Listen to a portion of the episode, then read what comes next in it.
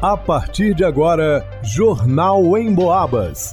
As notícias da região, de Minas e do Brasil, você ouve aqui na Emboabas, em 92,7 e 96,9. Emissoras que integram o sistema Emboabas de comunicação.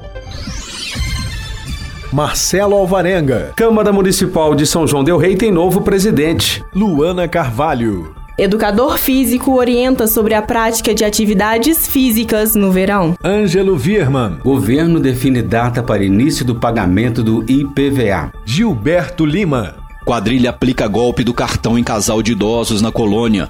Um dos bandidos foi preso em flagrante. Jornal em Boabas. Nesta sexta-feira, dia 16, aconteceu a eleição da mesa diretora da Câmara Municipal de São João Del Rei para o biênio 2023-2024. Dois candidatos concorreram para a presidência da casa, Stefânio Pires e Sargento Machado. Este último teve sete votos, enquanto Stefânio Pires obteve quatro votos. Dois vereadores se abstiveram de votar. O vereador Sargento Machado foi, portanto, eleito. Já para a mesa diretora, apenas uma chapa concorreu, tendo como vice-presidente Fabiano Pinto, segundo vice-presidente Igor Sandim, secretário secretário, professor Leonardo, e segundo secretário, Claudinho da Farmácia. A chapa recebeu nove votos favoráveis e quatro contrários, sendo eleita a mesa diretora para também o biênio 2023-2024. A nova mesa diretora da Câmara eleita ficou então da seguinte forma: presidente Sargento Machado, vice-presidente Fabiano Pinto, segundo vice-presidente Igor Sandim, secretário professor Leonardo e segundo secretário Claudinho da Farmácia. Para o Jornal em Boabas, Marcelo Alvarenga. O verão está chegando e, com ele, aumenta a vontade de se praticar exercício físico e a busca por um corpo aparentemente melhor para aproveitar os dias de sol nos clubes e cachoeiras da cidade. Rômulo Nascimento, educador físico e professor de dança, ressalta a importância da prática de exercícios físicos não só no verão, mas durante o ano e reforça a necessidade de uma boa hidratação e alimentação pré e pós-treino. A gente precisa ficar muito atento com essa vontade de praticar exercício físico somente no verão, devido à questão da qualidade de vida também, né? É muito importante a gente buscar essa prática de exercício físico durante o ano todo, mas a gente sabe que o dia a dia é muito corrida. Então a gente precisa estar muito atento com relação à hidratação do nosso corpo e sempre buscar se alimentar de forma mais saudável durante o período que está se praticando a atividade física. As atividades físicas na estação estação mais quente do ano devem ser praticadas com cautela. Muitas pessoas passam mal por levar o exercício físico ao extremo. Nessa época, os cuidados com a pele, corpo e alimentação devem ser redobrados, pois é comum surgir viroses, infecções alimentares insolações e desgastes físicos por conta do calor. É, essa prática ela tem que ser realizada de forma correta e sem exageros. A gente precisa lembrar sempre que a gente tem que respeitar os limites do nosso corpo. Começar fazendo atividades físicas duas vezes por semana, depois três vezes e vai aumentando gradativo. E sempre lembrar que é bom a gente não ultrapassar o limite de uma hora, uma hora e quinze de treino por dia, seja com as aulas de dança, as aulas aeróbicas, a musculação musculação para quem não pratica atividade física. Para quem já é acostumado, essa carga pode ser até um pouquinho mais elevada, ter um tempo maior de treino, mas lembrando sempre que é preciso ter responsabilidade com o corpo. Para a prática esportiva no verão, o indicado é que haja o consumo de líquidos abundantemente. Proteger e cuidar da pele com o uso de protetor solar, boné, óculos e viseiras para a proteção dos olhos e da cabeça optar por roupas leves e por uma alimentação à base de frutas, água de coco, lanches naturais, entre outros. O horário mais indicado para a prática de atividades físicas é antes das 10 da manhã e após as 5 horas da tarde. Para o Jornal em Boabas, Luana Carvalho. O governo de Minas Gerais definiu o mês de março como data de início da cobrança do IPVA de 2023. O governo de Minas Gerais informa que os pagamentos do Imposto sobre a Propriedade de Veículos Automotores 2023 têm início previsto para março.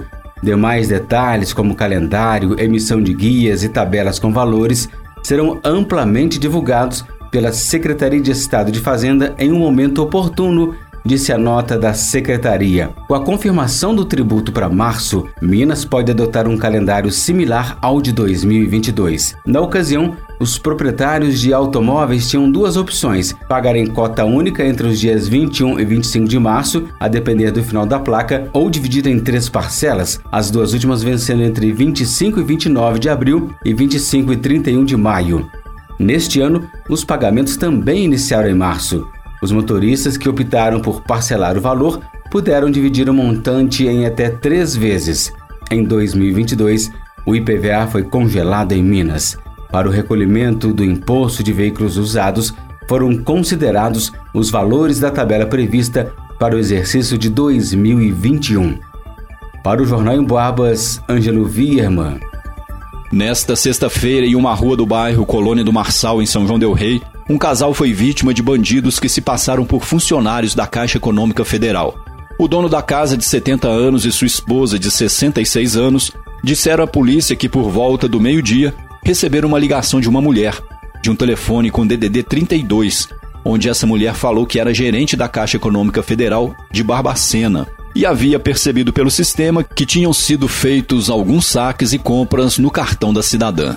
Ela disse ainda que a senhora não pagaria a dívida feita, mas ela deveria escrever uma carta contendo os dados de todos os seus cartões com as respectivas senhas.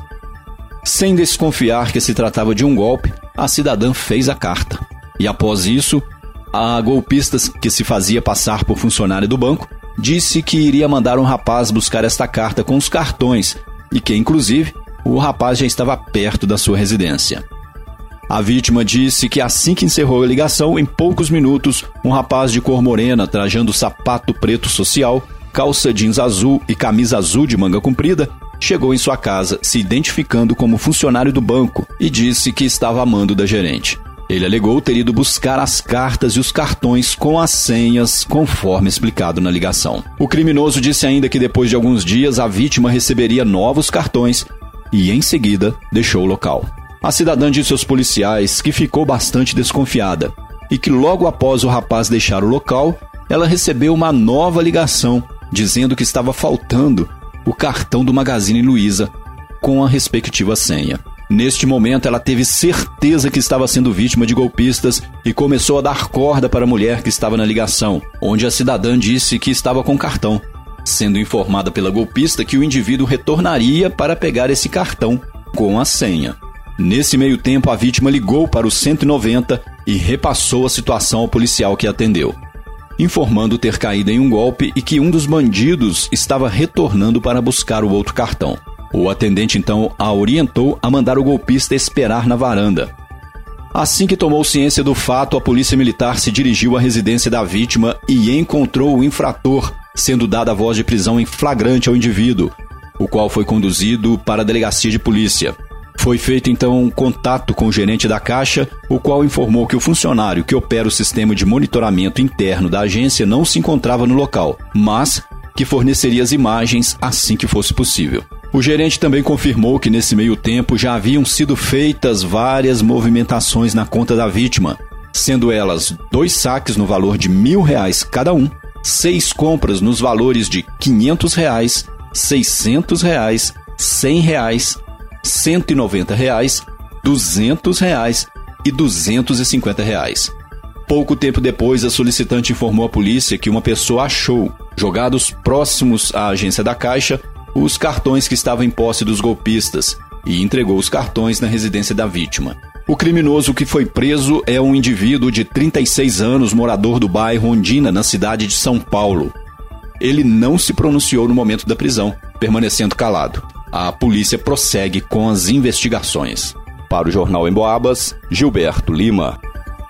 Em pesquisa inédita do Cantar Ibope, realizada em todo o interior de Minas Gerais, um dado importante apontou que, de geração em geração, o rádio se mantém como um veículo que renova seu público, se consolidando a partir do momento que as pessoas acumulam mais idade. Eu vou explicar melhor. Segundo a pesquisa, 19% das pessoas do interior de Minas começa aos 12 anos a ter relação com o rádio, normalmente em casa. Esse percentual aumenta para 26% quando as pessoas chegam dos 20 aos 29 anos. Daí em diante começa a se relacionar com mais frequência com o rádio. Por exemplo, entre 40 e 49 anos, a metade da população ouve rádio com frequência. E tem mais: 45% das pessoas com mais de 40 anos ouvintes de rádio revelam ser assíduos, chegando a passar cinco dias na semana ouvindo pelo menos uma vez no dia o rádio. É muita gente. Isso demonstra claramente que a maioria da população do interior de Minas tem o rádio como seu companheiro ao longo do dia, sem atrapalhar a realização de outras atividades. A Rádio Emboabas é aquela amiga que não promove fake news, que te conta aquilo que realmente é relevante para nossa vida e que enche o ambiente de alegria. E você pode ouvir pelo radinho, pelo computador, pode até baixar o aplicativo da Emboabas no seu celular e ver as notícias, acessar os programas que perdeu ou ouvir ao vivo a nossa programação. Vai lá,